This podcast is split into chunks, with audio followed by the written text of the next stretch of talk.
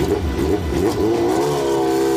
Boxenfunk, der Motorsport-Podcast mit Thorsten Tromm. Servus und Hallo und wenn ich jetzt sagen würde, frohes neues Jahr, dann wäre das, obwohl wir Ende April haben, gar nicht immer so verkehrt, denn es gab in diesem Jahr noch nicht eine einzige Folge hier von Boxenfunk. Das hat einen ganz einfachen Grund, genau, Corona. Denn äh, Corona hat uns leider von den Rennstrecken vertrieben. Interviews mit interessanten Menschen aus dem Motorsport, die kann man halt nur vor Ort machen oder meistens zumindest, also einige gehen auch digital, aber es ist immer meist ein bisschen schwierig. Ja, aber es ist so, wir haben tatsächlich Ende April erstmals die Möglichkeit gehabt, nach langer, langer Zeit wieder mal an eine Rennstrecke zu gehen und dort auch zu arbeiten. Nach langer, langer Zeit, ich habe nachgeguckt, das letzte Mal an einer Rennstrecke war ich im Oktober 2019. Dieses Mal ging es dann nach Oschersleben zum Test des ADAC GT Masters. Da auf der Fahrt habe ich festgestellt, ich bin tatsächlich zwei Jahre lang nicht in Oschersleben gewesen. Totaler Wahnsinn. Das letzte Mal war ich 2019 im April dort. Dann äh, kam Corona im Jahr 2020. Naja, und im Jahr 2021 ging es dann endlich mal wieder dahin. Ja, und da gab es auch die Möglichkeit, mal wieder mit den Machern des ADAC GT Masters zu reden. Und das äh, wirst du in dieser Folge hören. Viel Spaß! So, und ich freue mich ganz besonders in dieser Folge. Erstmal zum, nach langer, langer Zeit bin ich mal wieder an einer Rennstrecke.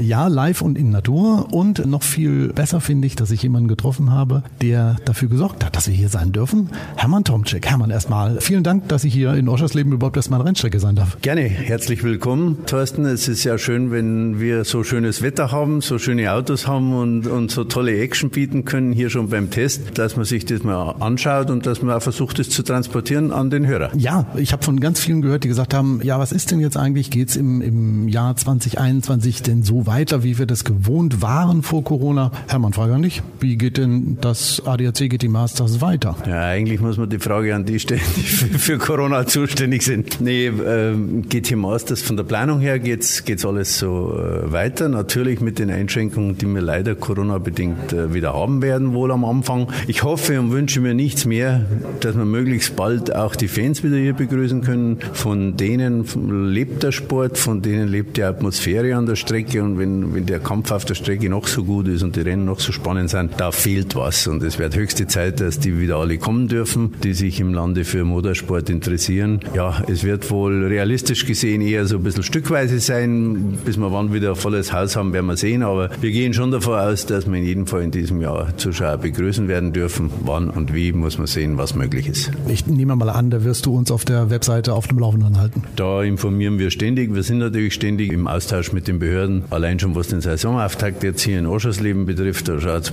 noch nicht so gut aus, muss ich mal sagen. Ich glaube, es nervt jeden da draußen genauso wie uns, äh, aber wir informieren natürlich überall auf allen Kanälen. Gut, wer jetzt sagt, ja, will ich mir unbedingt mal wieder angucken, ein Jahr lang Abstinenz reicht mir, ich kaufe mir jetzt schon mal ein Ticket. Macht das Sinn oder soll ich warten, bis dann irgendwann wirklich das Okay kommt, dass es heißt, okay, ihr dürft an die Rennstrecke? Naja, es macht insofern in jedem Fall Sinn, dass er im Vorverkauf die Möglichkeit hat, sich das Ticket äh, ein bisschen günstiger zu besorgen und wir tun natürlich alles, dass er das Geld nicht ins Sand setzt. Das heißt, sollte das Rennen, das er dann geplant hat und für das das Ticket erworben hat, nicht stattfinden, dann wird das Ticket genauso fürs nächste oder übernächste Rennen, kann er sich selber aussuchen, umgetauscht und sollte er die ganze Saison es nicht nutzen können, gibt es natürlich Geld zurück. Das finde ich ist mal eine richtig faire Sache. So sollte man miteinander umgehen. Verrat uns mal was anderes. Äh, Die Zeiten sind ja nun richtig hart gewesen. Corona, einige Rennteams haben gesagt, also wir wissen gar nicht mehr, ob wir überhaupt die nächsten Jahre überhaupt noch weiter existieren werden. Einige sind verschwunden, große Namen. Ich habe jetzt mal so geguckt, das ADAC GT Masters hat ein richtig volles Starterfeld. Kannst du das Geheimnis verraten oder ist das dein großes Geheimnis, warum so viele dabei sind? Das ist eine gute Frage. Ich könnte mir sagen, das stelle mir selber auch manchmal die Frage. Nee, ist nicht so. Ähm, natürlich haben wir über die letzten Jahre eine Partnerschaft den Teams, den Fahrern eine Möglichkeit angeboten, wirklich stabil zu planen.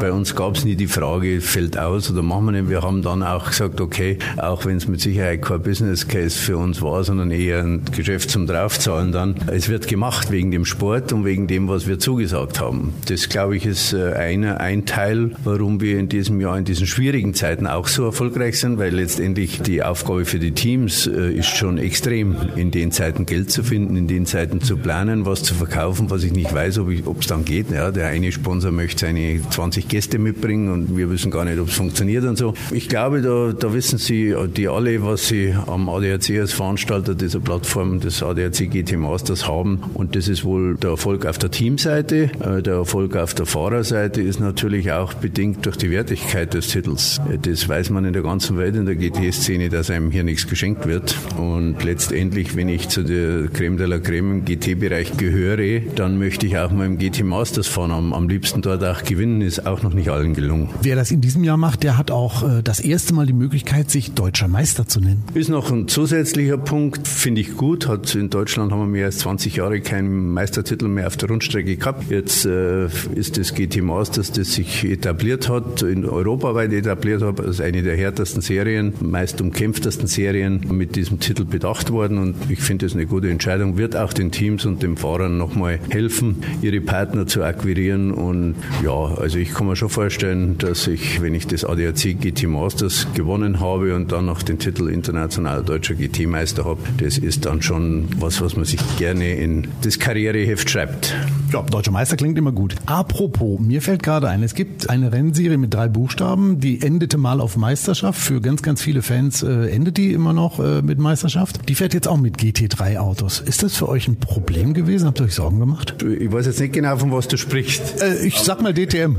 Dann stimmt die Meisterschaft nicht. Das, ist, das war das deutsche Turmwagen Masters. Aber ganz viele haben wirklich noch im Kopf, das heißt die Meisterschaft. Heißt es ja gar nicht mehr, ganz lange nicht mehr. Nee, es war deutsches Turmwagen Masters. Wenn ich mich richtig erinnere, damals hat man das so gewählt wegen der hohen Anzahl an Auslandsrennen, die ja für ein Meisterschaftsprädikat nicht möglich sind. Und ja, äh, ist in der Form, wie wir es kennen, mit den ganzen Herstellern und mit den, äh, mit den tollen Class One-Fahrzeugen jetzt Geschichte. Ja, und jetzt äh, sehen wir dort auch GT3-Fahrzeuge. Also es müsste ja normalerweise dann das bestätigen, was ihr seit Jahren schon umsetzt, mit GT3-Autos spannende Rennen zu liefern, wenn die das jetzt klauen. Auch wenn es überhaupt GT, GT4, GT3 und jetzt auch die GT2 ist weltweit, ich glaube im Moment eine der tragenden Fahrzeugkonzepte oder eines der tragenden Fahrzeugkonzepte, das uns den Motorsport in der Breite überall noch ermöglicht. Ja, es sind am meisten Autos unterwegs. Die Hersteller nutzen das alles für kundensportorientierte Modelle. Da gibt es so viel von der Langstrecke. Ich weiß gar nicht, wie viele viel Titel und wie viele Marken es gibt. Da war unser Thema schon immer, wir schauen auf das, was wir machen und wollen es so gut wie möglich machen. Verrat mir mal eins, wenn wir uns in zehn Jahren hier wieder treffen sollten, wie schaut dann das ADAC GT Masters aus? Langer Blick nach vorne, würde ich, würde ich sagen, ist fast gar nicht realistisch machbar, weil wir so viele Veränderungen in unserer Welt haben. Ob das jetzt dann die ganze Nachhaltigkeitsdiskussion ist im Motorsport, da denke ich, sind wir im GT-Bereich und auch der ADAC mit dem GT Masters ganz gut gerüstet. Wir haben ja vor, auch äh, mit dem Hydros-Thema in die Wasserstofftechnologie zu gehen. Wir werden mit Sicherheit im Kraftstoffbereich, da sind wir jetzt schon unterwegs, äh, einen kleinen Punkt Nachhaltigkeit konnten wir auch in diesem Jahr schon setzen mit der Bottle-Free Zone im, im, im, mit einem neuen Partner in, in solchen Bereichen. Das müssen wir erklären. Das, das bedeutet, es gibt keine Plastikwasserflaschen mehr. Auch im Media Center muss ich mich nicht mehr mit Plastikflaschen rumschlagen, sondern es gibt meine eigene Flasche und die befülle ich. So ist es geplant. Es muss ausgebaut werden, habe ich mal sagen lassen. Also es wird mit Sicherheit starten im Mediencenter, im Paddock und ähnliches, aber im Prinzip auch zu den ganzen Veranstaltungen. Ich glaube, man, man darf auch gar nicht einzeln was herausheben. Wir sind gefordert, da alle was zu tun. Für mich gehören da noch ganz andere Themen dazu. Wir müssen Anfahrtskonzepte machen. Ich weiß nicht, ob wir vielleicht zwei oder drei nächstes Jahr oder in zwei Jahren Ticket kaufen, ist vielleicht das dritte Ticket oder das vierte billiger, wenn Sie mit einem Auto fahren oder solche Geschichten. Ich glaube, wir müssen da viel kreativer sein, wenn wir über Nachhaltigkeit reden. Das liegt nicht nur daran, im Gegenteil. Für, für mich ist eigentlich der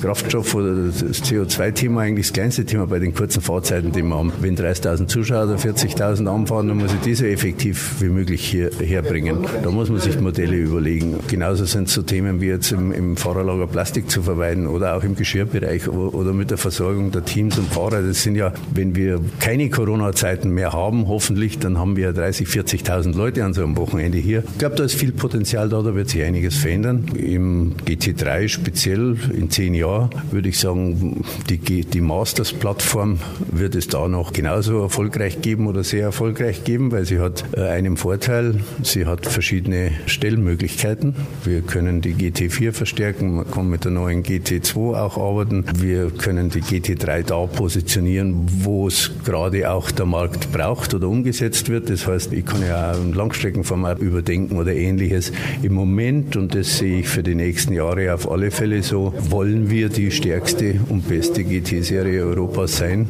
und das möglichst lange.